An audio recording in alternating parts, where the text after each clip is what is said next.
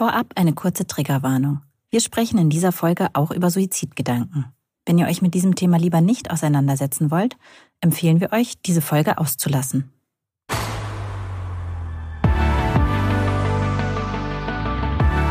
Auf Herz und Nieren. Gesundheit, Ernährung und Fitness to go. Der Podcast, in dem renommierte Experten erklären, was du für deine Gesundheit tun kannst.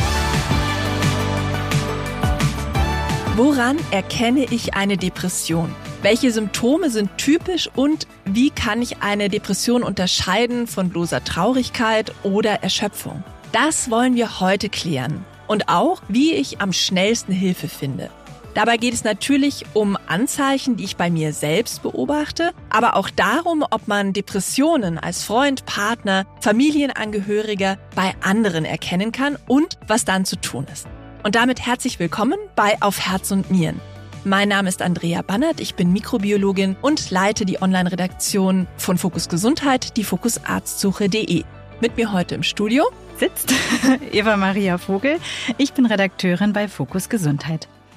Die gute Nachricht gleich vorweg, Depressionen sind in der Regel gut behandelbar. Deshalb lohnt es sich heute wirklich dran zu bleiben.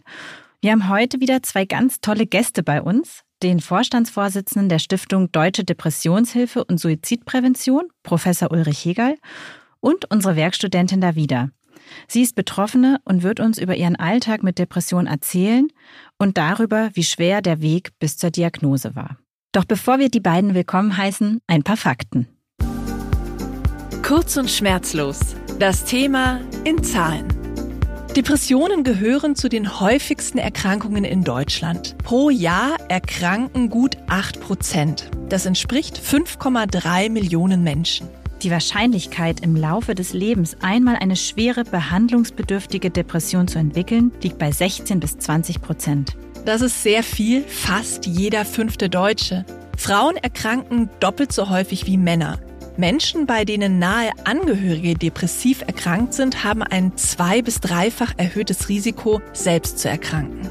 Unbehandelt kann eine Depression lebensbedrohlich werden. Allein im Jahr 2015 starben mehr als 10.000 Patienten durch Suizid. Die meisten Suizide passieren, weil die Erkrankung nicht richtig behandelt wird. Depressionen sind ja immer noch ein Tabu. Man spricht nicht gerne darüber. Umso mehr freuen wir uns jetzt, dass uns da wieder etwas über ihre Erkrankung erzählen wird. Sie ist Werkstudentin bei Fokus Gesundheit und hat uns auch bei der Vorbereitung dieser Folge ganz phänomenal unterstützt. Vielen Dank nochmal. Hallo Davida. Schön, dass du heute hier zu Gast im Podcast bist. Hallo, ich freue mich auch da wieder deine Depression begann mit der Pubertät, aber wirklich klar geworden darüber bist du dir erst sehr viel später. Wann hattest du denn das erste Mal das Gefühl, dass du wirklich professionelle Hilfe brauchst? Also das erste Mal, dass ich wirklich wusste, ich schaffe es alleine nicht daraus, das war, als es ja sonst zu spät für mich gewesen wäre. Also ich habe dann wirklich schon konkrete Pläne im Kopf gehabt, ja, den, den Ausweg über den Suizid dann zu finden. Und da war mir dann erst wirklich bewusst, aber dann auch wieder erst im Nachhinein, dass ich jetzt wirklich Hilfe brauche. In dem Moment, als ich die Gedanken hatte, war das was ganz Normales, als würde ich planen, was ich zu Mittag esse. Und erst als ich dann später in der Retrospektive darüber nachgedacht habe, was ich mir da überlegt habe, ist mir klar gewesen, wie ja, wie lebensbedrohlich das jetzt mittlerweile für mich ist. Und in dem Moment habe ich dann sofort mir Hilfe gesucht. Wusste irgendjemand von den Plänen oder hast du das ganz allein mit dir ausgemacht? Nein, vorher wusste das keine. Aber als es dann so konkret war und das für mich selber in dem Moment, als es mir klar wurde, wie gefährlich es für mich jetzt schon ist, habe ich eine Freundin angerufen, von der ich wusste, dass sie auch in Therapie ist und die mir auch immer wieder schon vorher gesagt hat, dann wieder ruf doch da mal an, die haben noch Plätze frei melde dich doch mal. Und da habe ich sie angerufen, sie ist sofort vorbeigekommen und wir haben da gemeinsam angerufen. Und also auch sie hat dann irgendwann in den Hörer gesprochen und hat nochmal die, die Dringlichkeit betont. Und da habe ich dann auch tatsächlich sofort Hilfe bekommen. Ob das jetzt daran lag, dass wir beide da so drauf bestanden haben oder ob es einfach glücklicherweise so war, dass eben Plätze frei waren, das, das weiß ich natürlich nicht.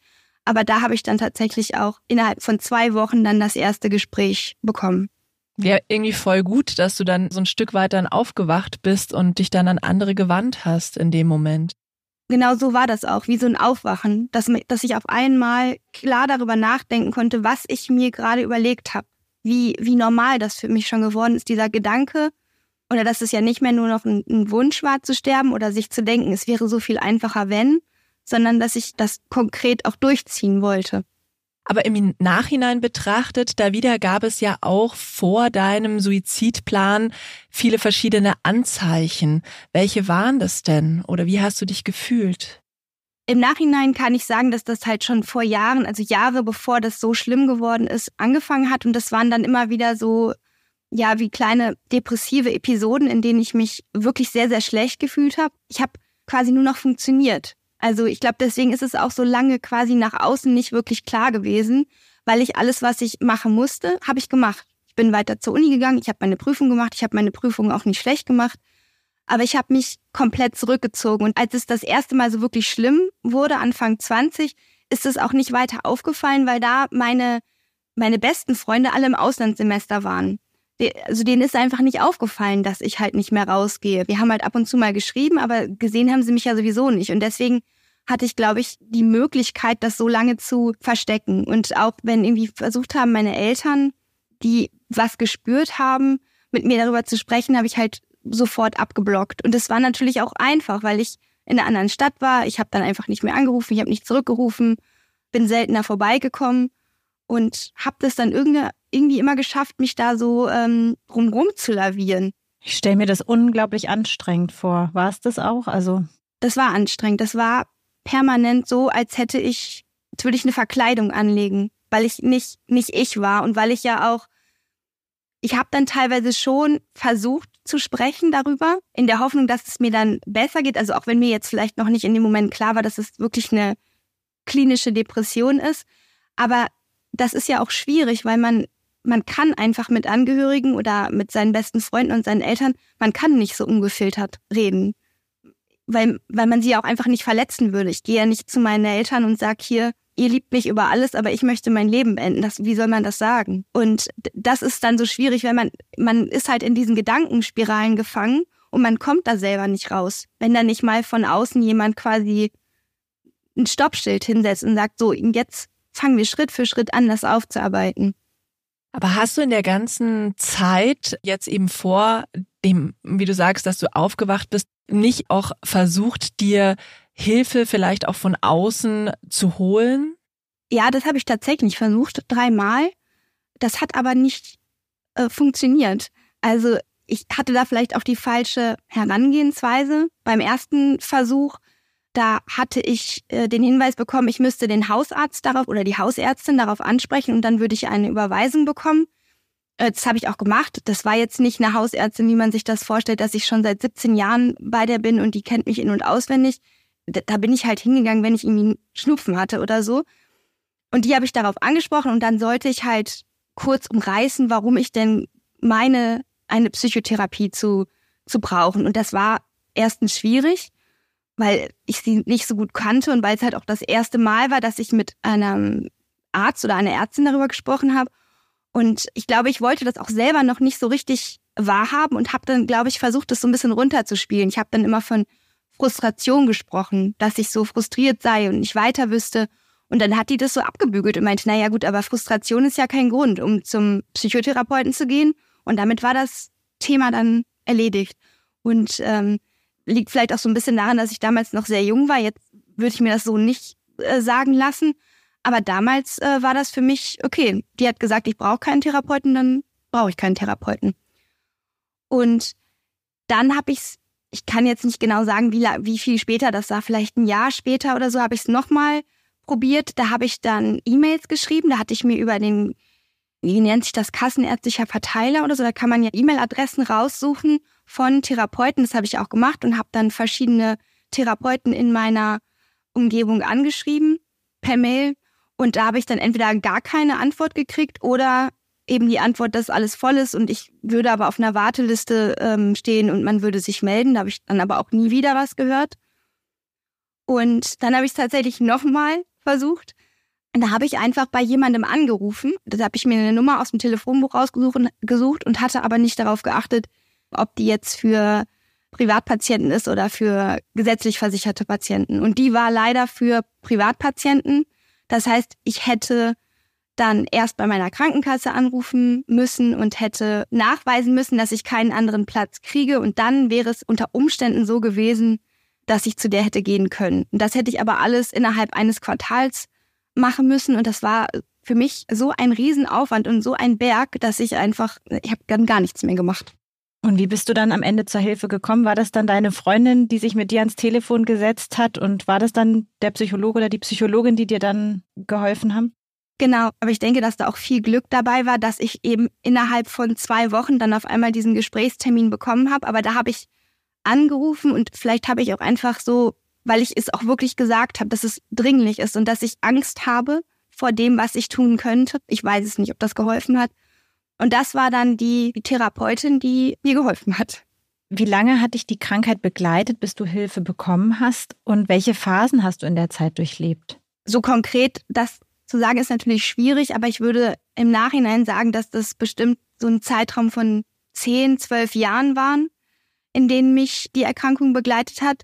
Und das war eigentlich ja so, so ein furchtbares Auf und Ab, dass es mir dann phasenweise sehr, sehr schlecht ging. Dann habe ich es aber irgendwie geschafft, da wieder rauszukommen.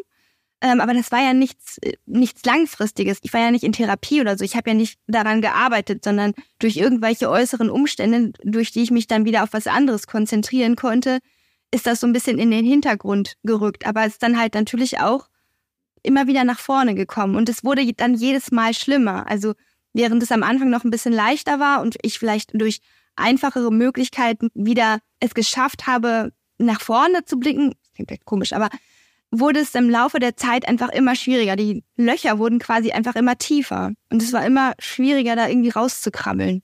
Mensch, mir, mir, tut es unglaublich leid, dass es so lange gedauert hat, bis du Hilfe bekommen hast. Und man hört das ja auch immer wieder, dass das gar nicht so einfach ist, schnelle Hilfe zu bekommen. Wie man aber wirklich schnelle Hilfe effektiv findet, darüber sprechen wir später noch ausführlich. Da wieder, was mich jetzt interessieren würde, ist, wie es dir heute geht und wie dein Alltag aussieht und wie du diese Erkrankung auch in deinen Alltag heute integrieren kannst.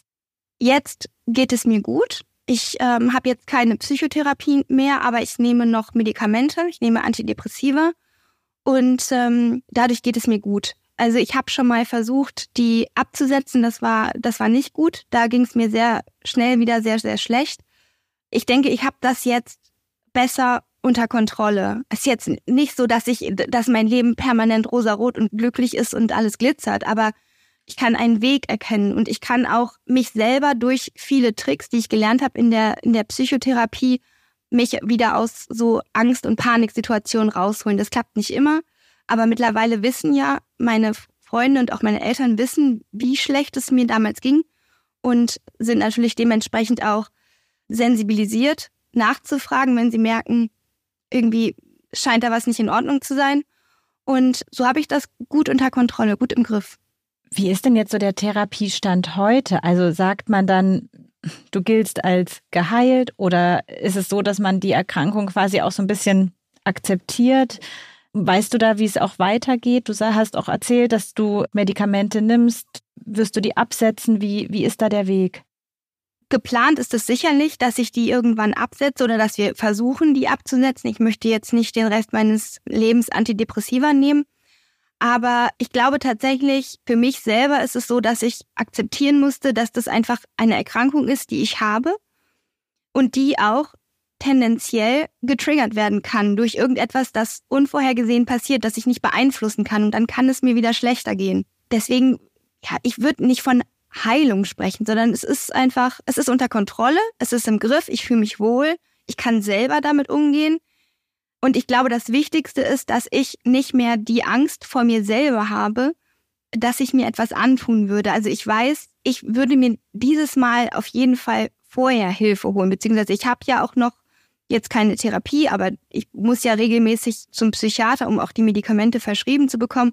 Und der gibt mir ja nicht einfach nur ein Rezept. Also mit dem muss ich mich schon unterhalten und dem erzählen, wie es mir gerade geht. Und ich glaube aber auch selber einfach, dass das Wichtigste ist, dass ich selber gelernt habe, damit umzugehen und auch auf mich zu achten und das auch ernst zu nehmen und nicht, nicht mir selber quasi zu sagen, jetzt stell dich nicht so an, es ist eine Phase, anderen geht's auch schlecht, ähm, andere haben auch viel Druck, sondern das auch hinzunehmen und zu sagen, ja, okay, du bist gestresst, du hast Angst und das ist in Ordnung. Und jetzt überlegst du dir, wie kommst du da raus? Das ist ja irgendwie eine total große und sehr positive Entwicklung da wieder, die du da genommen hast. Jetzt hattest du ja eben diesen wahnsinnig langen Weg, wo das äh, gar nicht ganz klar war, dass du an Depressionen erkrankt bist. Gibt es was, was du anderen raten würdest, um diesen Weg vielleicht schneller zu gehen? Ich glaube, mein wichtigster Rat wäre, das klingt so, so banal, weil das immer alle sagen, aber einfach reden, reden, reden, reden und vor allem das, was ich eben schon gesagt habe, sich selber ernst nehmen. Und sobald man irgendwie anfängt zu glauben, hier, jetzt stell dich nicht so an, reiß dich zusammen, dass man dann noch mal ein bisschen genauer hinhört, weil das ist etwas, das würde man keinem Freund sagen.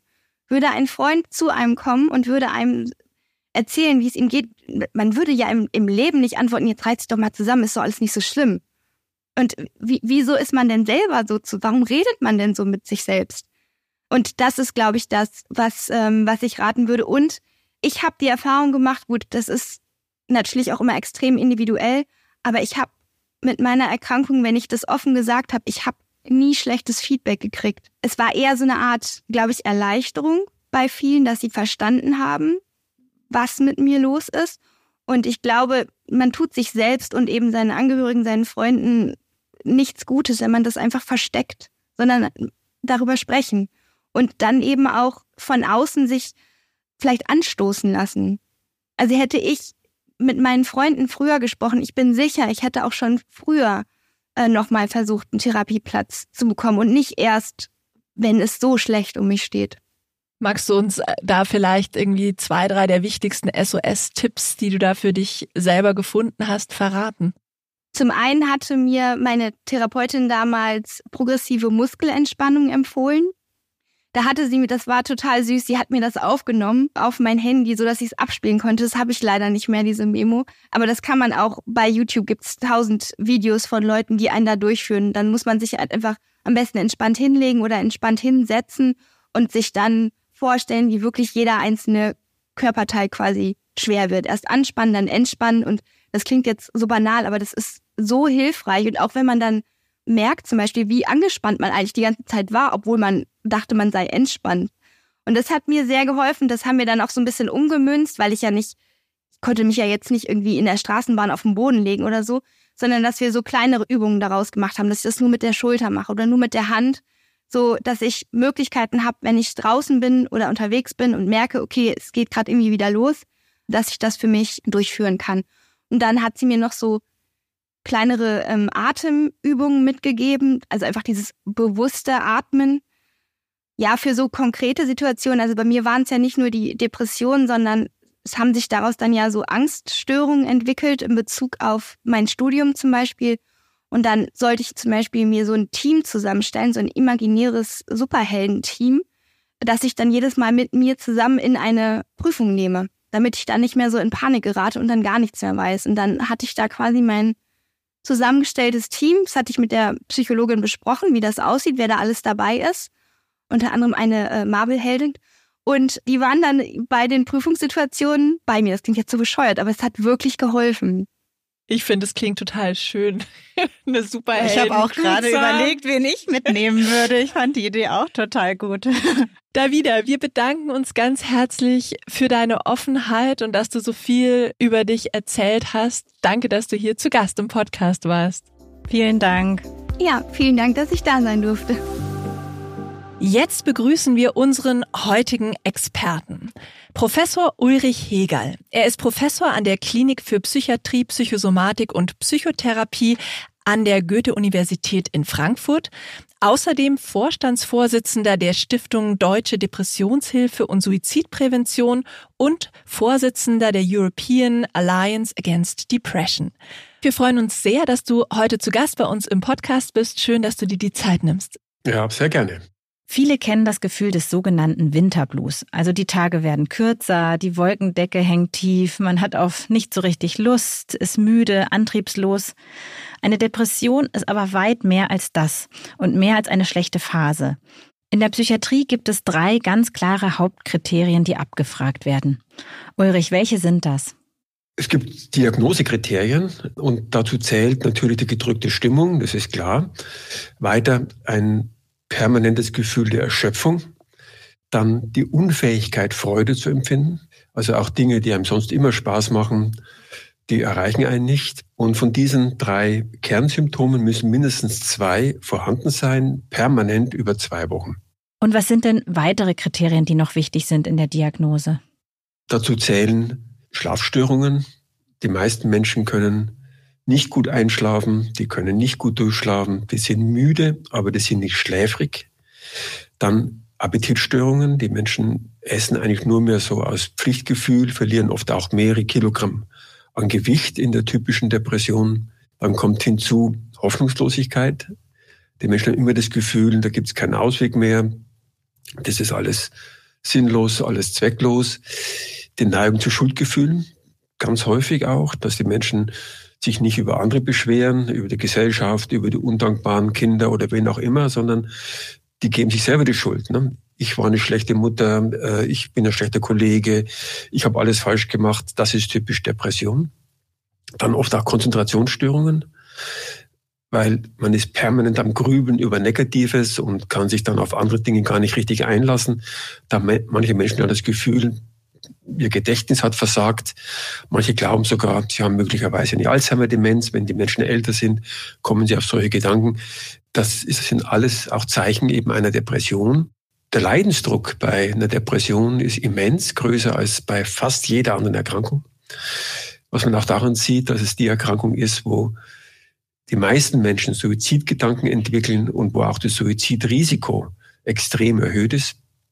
Und deswegen sind auch Suizidgedanken ein Diagnosekriterium der Depression. Und von diesen ganzen jetzt zusätzlich noch genannten Krankheitszeichen müssen mindestens zwei vorhanden sein. Dann spricht man in Anführungsstrichen von einer leichten Depression. Die leichte Depression ist aber keine leichte Erkrankung, sondern ist eine schwere Erkrankung. Ja, das waren jetzt so die offiziellen Diagnosekriterien. Keiner wird die jetzt der Reihe nach ganz genau so abklopfen. Das macht man bei Studien eher. Aber das ist trotzdem sehr gut zu bedenken, dass man, wenn man eine Diagnose Depression stellen will, dass man an diese Dinge denken sollte, wenn man mit sich, dem Patienten unterhält. Einige der Kriterien, die du genannt hast, die fallen ja in so eine depressive Verstimmung, kann man das, glaube ich, auch nennen, hinein.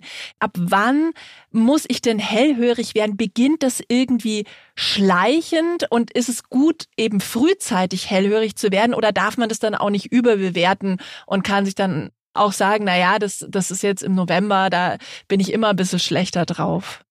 Es müssen ja vier Krankheitszeichen sein. Zwei von den drei Kernsymptomen, die ich genannt habe, und dann noch zwei von den zusätzlichen Symptomen mindestens. Meistens sind es sowieso mehr. Und wenn man dann tatsächlich überlegt, dann hat man vielleicht mal ein bisschen eine gedrückte Stimmung und vielleicht auch äh, etwas ja, mehr Müdigkeit und weniger Antrieb. Das sind aber nur zwei. Ne? Und dann hat man die meistens auch nicht permanent, sondern vielleicht mal in ein, zwei Tagen und dann ist es wieder gut. Also, dass man tatsächlich permanent mindestens vier über zwei Wochen hat, das ist dann meistens doch nicht der Fall. Auch wenn jeder alle diese Krankheitszeichen irgendwie mal kennt. Jeder hat mal Appetitstörungen vielleicht oder er hat mal Schuldgefühle, das gehört alles zum Leben dazu. Eine wichtige Frage, die man sich ja immer stellt, ist, ist das Ganze jetzt eine ganz normale Reaktion auf die Bitternisse des Lebens, auf die Überforderung in der Schule, im, im Beruf, wo auch immer, oder ist es eine Erkrankung? Und das zu unterscheiden ist gar nicht so einfach. Und der Fachmann, der Psychiater würde das meistens in folgender Weise tun. Ich würde zunächst mal schauen, ob dieser Mensch zu Schuldgefühlen neigt. Das ist zum Beispiel typisch Depression.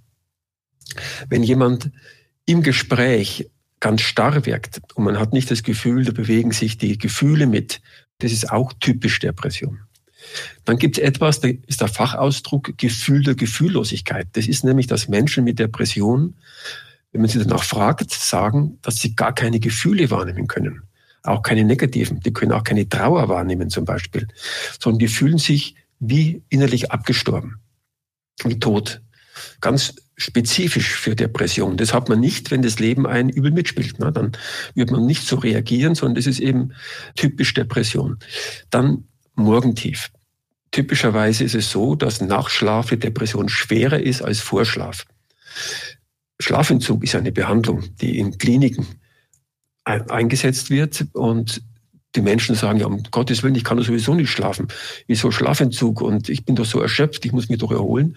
Aber wenn man sie überreden kann, das auszuprobieren, dann ist der ganz erstaunliche Effekt, dass 60 Prozent etwa erleben, dass eine seit Monaten bestehende Depression plötzlich abfällt. Die bleiben wach oder werden aufgeweckt um Mitternacht und bleiben dann die ganze Nacht über wach und plötzlich in den Morgenstunden merken sie, ja, die freuen sich aufs Frühstück, das schmeckt auch wieder, die können wieder lächeln, die Hoffnung kommt zurück, die haben immer noch die gleichen Probleme wie vorher.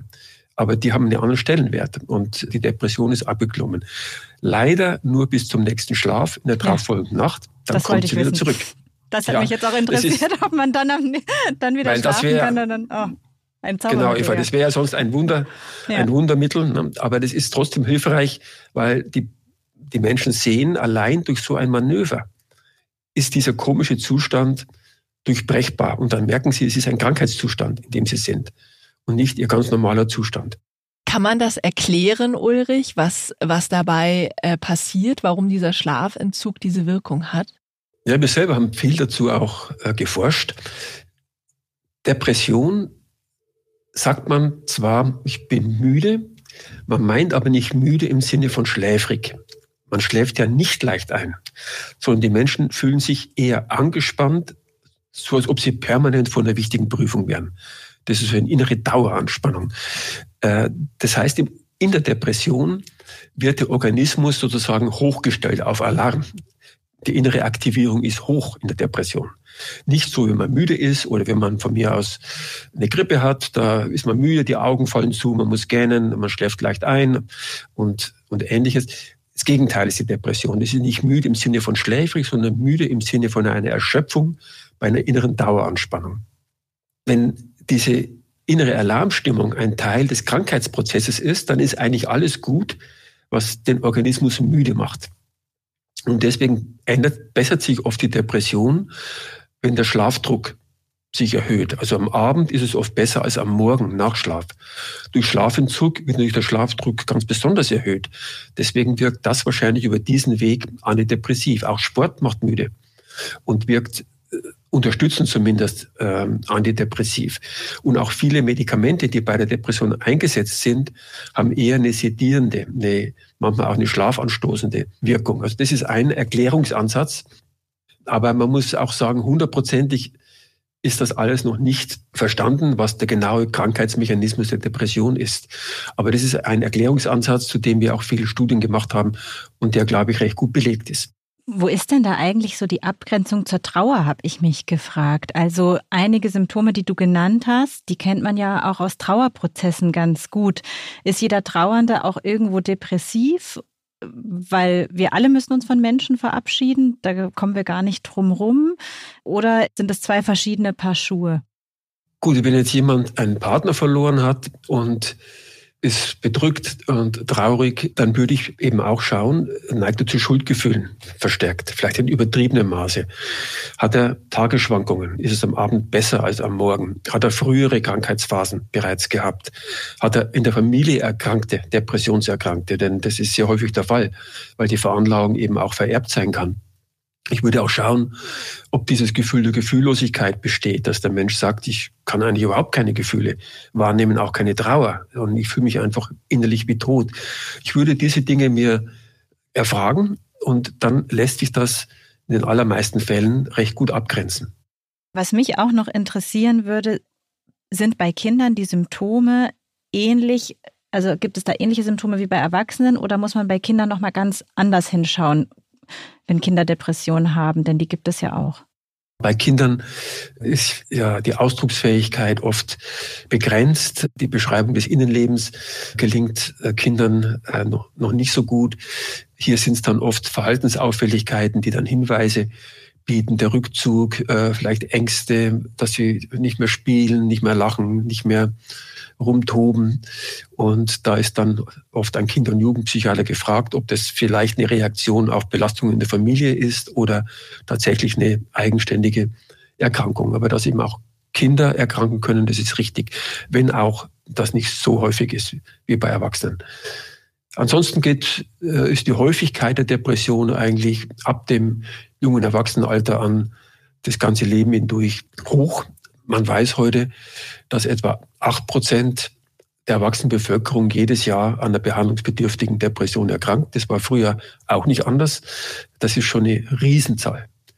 Und das ist das, was Erkrankte immer wieder sagen. Wenn die dann Antennen haben und auch mal berichtet haben, vielleicht gegenüber anderen, dass sie eine Depression haben, dann merken sie, wie viel in ihrer Umgebung auch mit Depressionen zu tun haben. Und dass sie überhaupt nicht alleine sind, sondern dass das eine häufige Erkrankung ist. Wir sehen es ja auch bei unserem Patientenkongress, den wir immer ausrichten, alle zwei Jahre in der Alten Oper in, in Frankfurt äh, nächstes Jahr. Da kommen dann 1200 Patienten und Angehörige zusammen und es ist für die immer eine ganz bewegende Veranstaltung. Der Harald Schmidt moderiert es ja immer, weil sie eben sehen, wie viele da betroffen sind. Und das ist einem oft am Anfang gar nicht bewusst, dass man da nicht alleine ist. Du hast gerade schon das Thema Suizidgedanken angesprochen. Ich würde gern an dieser Stelle erwähnen, dass wenn ihr euch als Hörerinnen und Hörer angesprochen fühlt, ist es höchste Zeit, Hilfe zu suchen. Und wir haben in den Shownotes noch einmal konkrete Adressen zusammengefasst. Denn die gute Nachricht ist, auch wenn es sich vielleicht in dem Moment absolut nicht so anfühlt, als könnte das Leben jetzt jemals wieder besser werden, ist Hilfe möglich und es kann euch besser gehen. Ulrich, wie ist denn da die Prognose auf Heilung oder Besserung? Bei der typischen Depression, das ist eine Erkrankung, die meist in Phasen verläuft. Die Menschen rutschen da rein, das dauert oft drei, vier, fünf Wochen, alles wird immer schwerer, immer bedrückender, immer negativer, immer äh, das Erschöpfungsgefühl nimmt immer mehr zu und man rutscht dann rein in diese Phase und die halten dann oft ziemlich lange an, über Monate und klingen dann oft auch spontan wieder ab. Also es kann vier, fünf, sechs, acht Monate dauern, manchmal auch länger, wenn man Pech hat, dass unbehandelt dann dieser schreckliche Zustand Depression besteht. Aber dann kommen die Menschen oft wieder raus und sind sehr häufig dann auch wieder genussfähig, leistungsfähig und führen ihr ganz normales Leben. Allerdings muss man sagen, dass wenn man reinrutscht in eine Depression, dann hat man eine Veranlagung dazu, sonst wäre man nicht reingerutscht. Und die Menschen mit einer Veranlagung haben meistens nicht nur eine Krankheitsphase, wenn es nicht konsequent behandelt wird, sondern mehrere. Und oft haben sie auch erkrankte Angehörige. Das heißt, man kann zwar die Depressionen zum Abklingen bringen, mit Antidepressiva, mit Psychotherapie vor allem, man kann auch das Rückfallrisiko um etwa 70 Prozent senken, dass man eben möglicherweise nicht erneut in so eine Episode rutscht. Mit Antidepressiva 70 Prozent Reduktion. Das ist ja eine tolle Zahl. Ja, ja also 70 recht, Prozent das ist eigentlich eine, super, eine erfolgreiche ja. Behandlung, die wir haben. Auch wenn sie nicht optimal ist, da kommen wir vielleicht später noch drauf. Aber man, wir haben gute Behandlungen und können dieses Risiko deutlich reduzieren. Aber es geht halt auch nicht ganz auf Null. Und selbst bei optimaler Behandlung kann es passieren, dass man nochmal reinrutscht. Also deswegen ist das Wort Heilung ein bisschen zu stark. Man kann es sehr gut behandeln. Das ist, glaube ich, die richtige Bezeichnung. Kann man denn als Außenstehender eine Depression erkennen? Oder zumindest gibt es wichtige Hinweise? Und sind das die, die du jetzt auch genannt hast? Oder gibt es da nochmal spezifischere, konkrete Dinge, auf die man als Angehöriger achten kann, wenn man sich Sorgen macht? Es ist schon hilfreich, wenn man ein bisschen eine Vorstellung hat, was denn so die Krankheitszeichen der Depression sind. Aber ich denke, man muss ja keine Diagnose stellen als Angehöriger, sondern man muss einfach merken, irgendwas stimmt nicht. So kenne ich eigentlich meinen Partner oder meine Eltern, so kenne ich die eigentlich gar nicht. Die sind äh, ist völlig verändert, diese Person. Die strahlt auch eine ganz große Bedrücktheit und Hoffnungslosigkeit aus, kommt auch mit dem Leben gar nicht mehr so richtig zurecht. In schweren Depressionen sind die Menschen gar nicht mehr richtig in der Lage, sich selber zu versorgen bei so schweren Depressionen. Dann natürlich ist es höchste Zeit, dass man aktiv wird. Und da haben die Angehörigen eine ganz wichtige Rolle. Denn der Erkrankte selber ist hoffnungslos. Der hat nicht das Gefühl, ihm kann irgendjemand helfen. Hoffnungslosigkeit ist ein Krankheitszeichen der Depression. Das ist eingebaut. Es gibt keinen Depressiven, der voller Hoffnung ist. Also die ist eingebaut. Die haben das Gefühl, bringt ja sowieso alles nichts. Die schämen sich. Die haben auch ein, eine Erklärung, warum es ihnen so schlecht geht, nämlich sie sind selber schuld. Sie haben alles falsch gemacht. Und haben auch gar nicht die Energie, jetzt rumzutelefonieren. Und deswegen ist es oft sehr, sehr wichtig, dass Angehörige da die Initiative ergreifen, Termin ausmachen Und ja, ich sage immer den Erkrankten in den Arm nehmen und äh, ihn begleiten zum Arzt oder zum psychologischen Psychotherapeuten. Ja, es ist, Ulrich, manchmal ist es aber gar nicht so einfach. Also manche sind ja auch wirklich ganz gut darin, so eine Fassade aufrechtzuerhalten. Und dann gibt es auch viele Depressive, die sich auch zurückziehen. Also dann auch so bewusst aus dem Kontakt oder aus der Beziehung rausgehen. In meinem Umfeld habe ich so einen Fall. Läuft man da jetzt hinterher oder wie, wie schafft man das, an, an diese Angehörigen, Freunde, Familienmitglieder ranzukommen? Ist das nicht übergriffig, dann zu sagen, hey, ich glaube, du bist depressiv, ich würde dir gern helfen? Das denke ich nicht, dass es übergriffig ist, denn äh, man kann ja ganz ehrlich von sich aus ausgehen und sagen, wenn ich dich so sehe, habe ich das Gefühl, du brauchst wirklich Hilfe ich gucke nicht mehr länger zu, wie du so leidest. Ich glaube, du brauchst Hilfe und jetzt mache ich einen Termin aus. Der Arzt soll mal gucken, ob da eine Erkrankung vorliegt, die man vielleicht behandeln kann. Eine Diagnose muss man nicht stellen als Angehöriger. Aber solche Gespräche äh, zu führen, sind trotzdem natürlich immer belastend ne, für, für beide Seiten. Und genau wie du gerade gesagt hast, ist oft auch deswegen schwierig, weil manche versuchen, eine Fassade hochzuhalten und mit letzter Kraft noch irgendwie das schaffen, gegenüber Kollegen zum Beispiel, das zu verbergen, wie es ihnen wirklich geht, wie verzweifelt und hoffnungslos sie wirklich sind.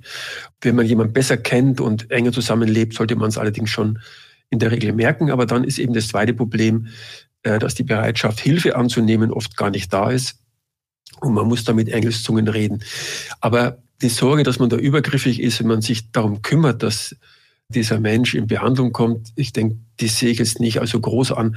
Viel größer ist die Gefahr, dass eben zu viel Zeit verloren wird, bis der Mensch endlich behandelt wird. Denn um es nochmal zu sagen, Depressionen sind gut behandelbare Erkrankungen. Man kann den allermeisten Menschen helfen. Da braucht man einfach Geduld ne? und äh, muss es oft mehrere Anläufe machen und immer wieder sagen, komm, jetzt geh mal hin, ich habe einen Termin ausgemacht, ich fahre dich hin, ich begleite dich hin, vielleicht kann man dir doch helfen. Worüber ich sehr überrascht war, ist, dass Frauen sehr viel häufiger an Depressionen erkranken als Männer. Weiß man denn, womit das zusammenhängt? Weiß man nicht genau. Dieser Unterschied kommt erst ab der Pubertät. Da verändert sich auch der Hormonhaushalt. Das liegt durch den Gedanken nahe, dass es damit auch irgendwas zu tun hat. Es gibt Studien, die zeigen, vielleicht ist Testosteron sogar etwas protektiv, was Depressionen angeht. Belege, dass es mit zum Beispiel Doppelbelastung Kinder und Beruf zu tun hat, gibt es eigentlich nicht. Es gibt auch diesen Geschlechtsunterschied in allen Kulturen. Das ist wie vieles andere bei der Depression, was jetzt die genauen Hirnfunktionen angeht, nicht ganz genau verstanden. Eine gewisse Rolle könnte auch spielen, dass vielleicht frühe Traumatisierungen etwas sind, was kleine Mädchen häufiger erleiden müssen. Auch das kann man nicht ganz ausschließen, dass es mit eine Rolle spielt. Aber im Endeffekt ganz äh, perfekt beantworten kann ich diese wichtige Frage nicht. Was sind denn besonders große Risikofaktoren für eine Depression und kennt man da sogar vielleicht Zahlen dazu?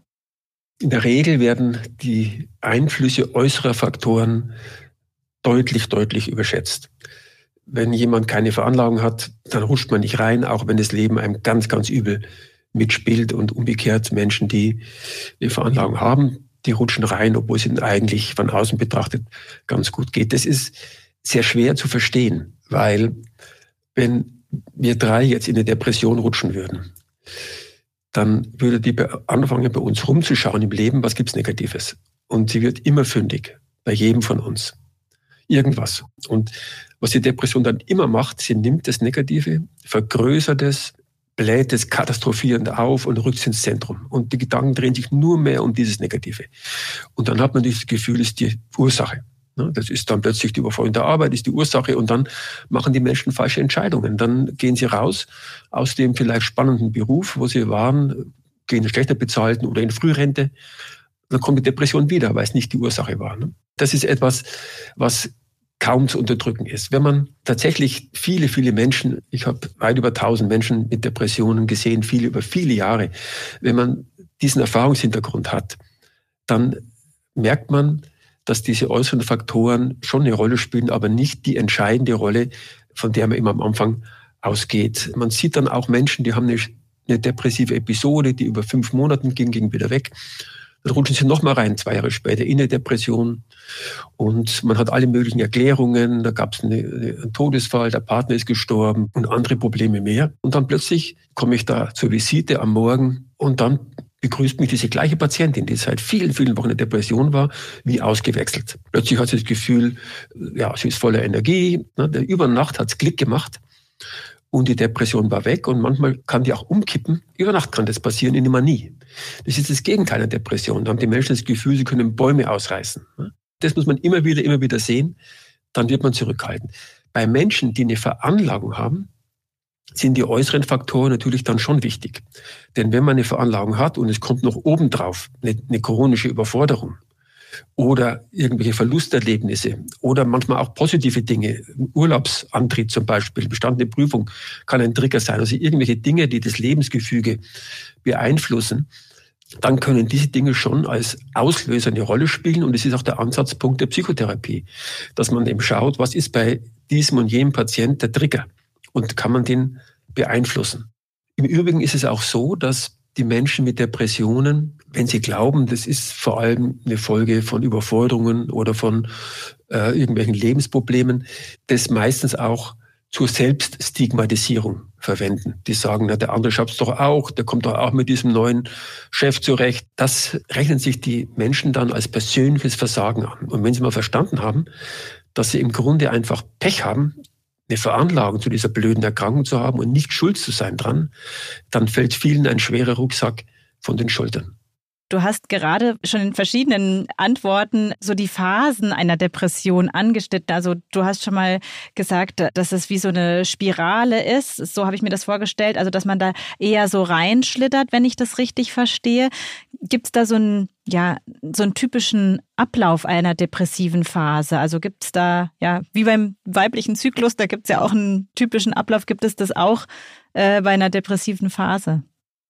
Wenn man die Menschen fragt, wie ging es denn los mit der Depression, dann ist es relativ unterschiedlich. Ich erinnere mich an eine Patientin, die merkt immer, dass sie reinrutscht, wenn sie immer die Gedanken hat, hätte ich doch damals, hätte ich doch immer dieses hätte. Da kommen immer Gedanken, Mensch, ich hätte doch da das anders machen müssen. Das ist für sie immer ein Warnzeichen gewesen, dass die Depression wiederkommt. Bei anderen ist es so, dass einfach eine Schwere sich ausbreitet, eine bleierne Schwere. Äh, alles wird freudlos, alles wird bedrückend, die Erschöpfung ist da, die Gedanken drehen sich im Kreise, man kommt nachts nicht zur Ruhe. Diese Dinge schleichen sich ein und werden nach und nach immer schlimmer. Das, das kann man über Wochen gehen. Es gibt aber auch hier Menschen, die innerhalb von, von wenigen Tagen, manchmal sogar noch schneller, merken, die Depression ist wieder da. Ich erinnere mich ne, an eine Patientin, die hat berichtet, dass sie gerade am Küchentisch gestanden ist und hat irgendwie das Abendessen zubereitet für ihre Familie. Und dann hat sie gemerkt, da geht ein dunkler Vorhang runter. Und mit Entsetzen hat sie festgestellt, der Zustand Depression ist wieder da. Die hatte schon mal eine schwere Depression und hat gemerkt, das ist der gleiche Zustand. Der kam innerhalb von einer Stunde. Im Übrigen ist es so, Menschen, wo die Depression ganz rasch beginnt, haben nicht selten auch manische Phasen. Die haben dann eben eine manisch-depressive Erkrankung. Die haben verschiedene Pole der Erkrankung, sowohl den manischen Pol, wo man das Gefühl hat, man kann Bäume ausreißen und man hat überhaupt kein Müdigkeitsgefühl und eben auch Depressionen, was ja das genaue Gegenteil ist.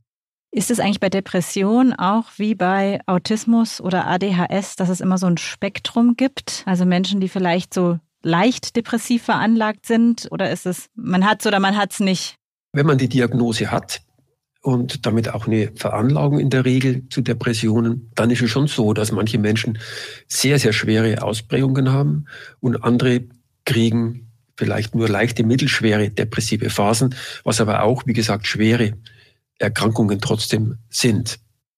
Auch in der Geschichte hat es mehrere tausend Jahre gedauert, bis Depressionen wirklich als Erkrankung anerkannt waren. Wir reisen jetzt mal zusammen mit euch in die Vergangenheit. Zeitreise. Der Blick in die Geschichtsbücher. Zum ersten Mal schriftlich erwähnt werden depressive Stimmungen im Jahr 1900 vor Christus, und zwar im Text Gespräch eines Lebensmüden mit seiner Seele aus dem alten Ägypten. Gut 1500 Jahre später, also im vierten Jahrhundert vor Christus, prägt Hippokrates den Begriff der Melancholie. Der griechische Arzt beschreibt eine anhaltende traurige Stimmung. Wörtlich übersetzt bedeutet Melancholie schwarze Galle. Die Vier-Säfte-Lehre von damals sagt, zur Gesundheit gehört ein Gleichgewicht der Körpersäfte. Und bei der Melancholie, wie Hippokrates beschreibt, gäbe es eben einen Überschuss dieser schwarzen Galle, die zu einem eingetrübten Temperament führt. Ja, und dieser Theorie folgend hat man bis ins Mittelalter hinein versucht, ein Gleichgewicht zwischen den vier Körpersäften wiederherzustellen.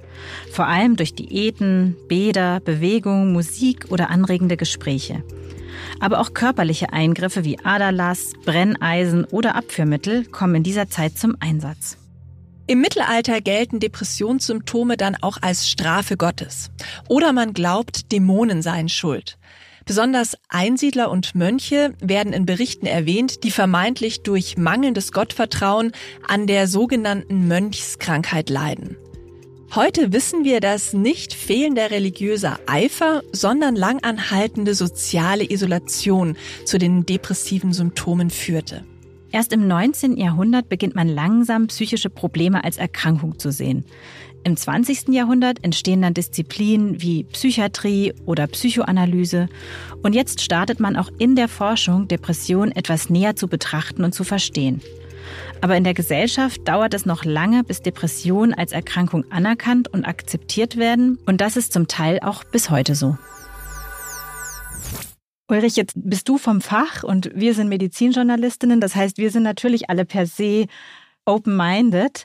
Aber wenn ich jetzt so an die, unsere Elterngeneration denke, an die Großelterngeneration, die dann auch immer gesagt haben, man trägt das Herz nicht auf der Zunge, die da gar nicht so sehr drüber gesprochen haben, viele Erlebnisse aus dem Krieg unter den Teppich gekehrt haben, die sind da ja gar nicht so offen dafür? Also mich würde zum einen interessieren, woran liegt das, dass diese ältere Generation da überhaupt nicht offen für ist? Vielleicht ist das auch nur eine gefühlte Wahrheit.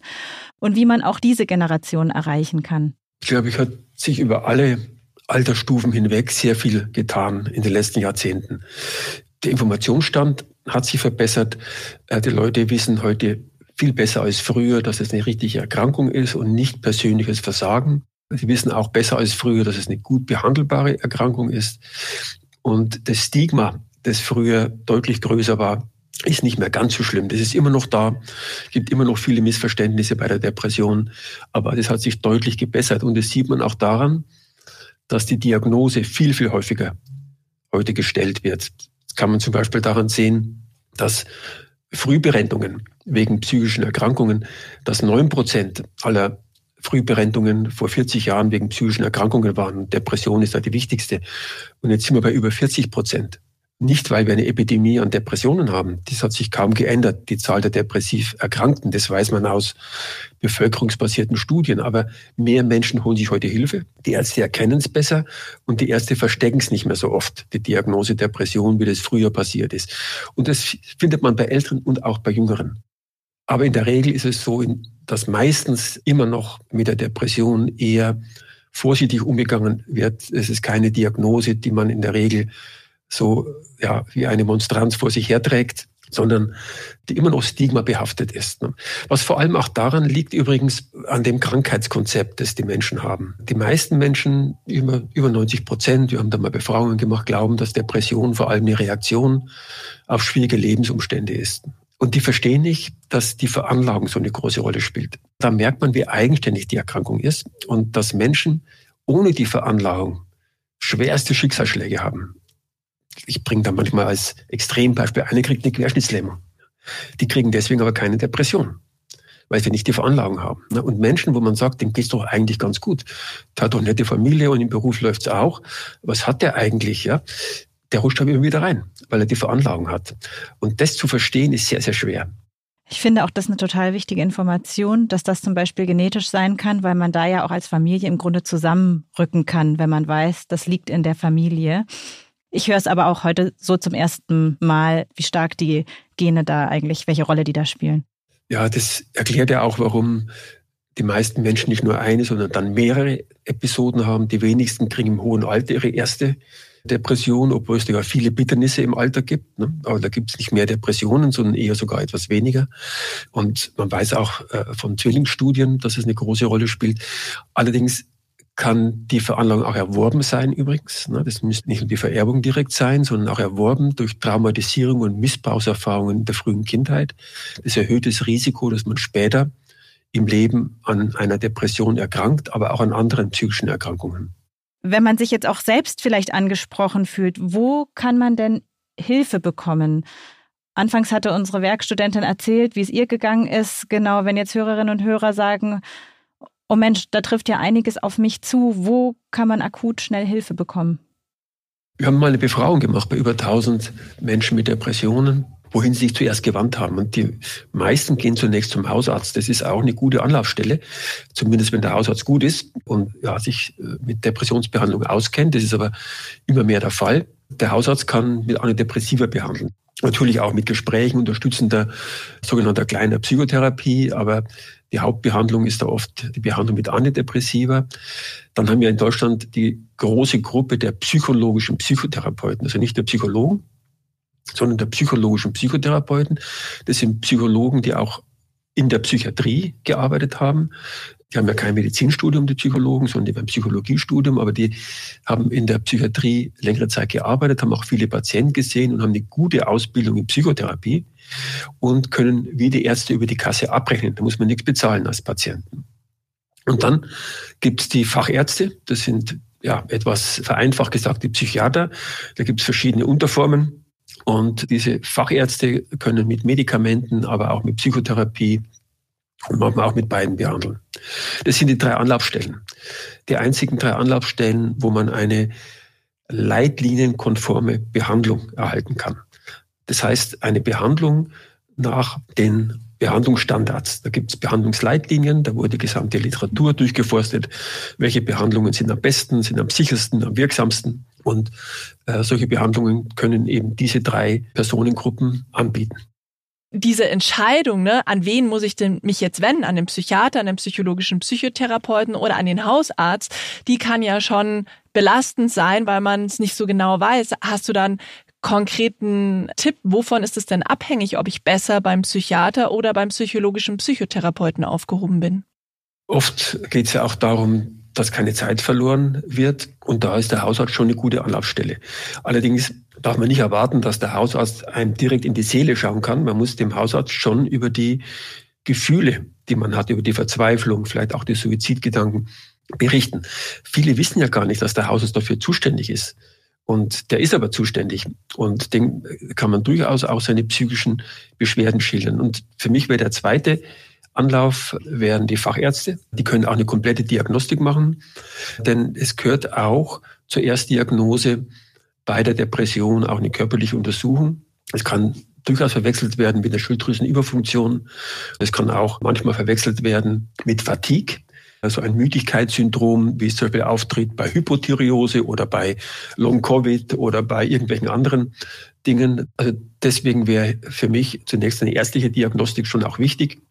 Man kann aber auch zu einem psychologischen Psychotherapeuten zur Erstdiagnostik gehen. Der sollte dann aber mit einem Arzt zusammenarbeiten, damit auch diese andere Labordiagnostik und so weiter eben auch gemacht wird.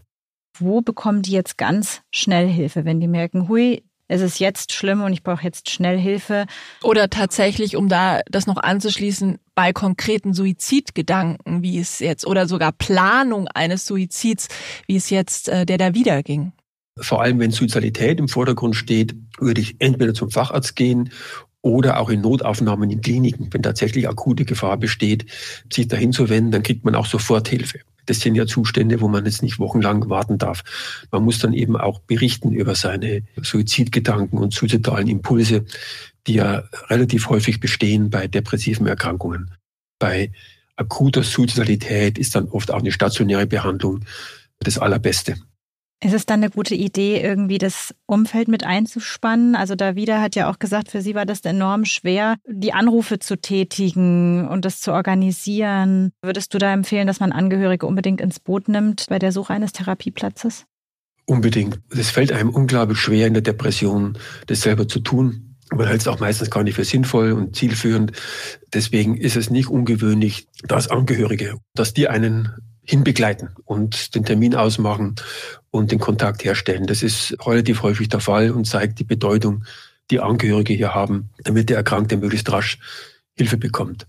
Wie vorhin schon erwähnt, haben wir euch Telefonnummern, Notfallnummern und wichtige Anlaufstellen in den Show Notes zusammengefasst. Was ich immer wieder höre, ist, dass man oft eine Zeit lang warten muss auf einen Therapieplatz. Hast du da irgendwie Tipps, Strategien?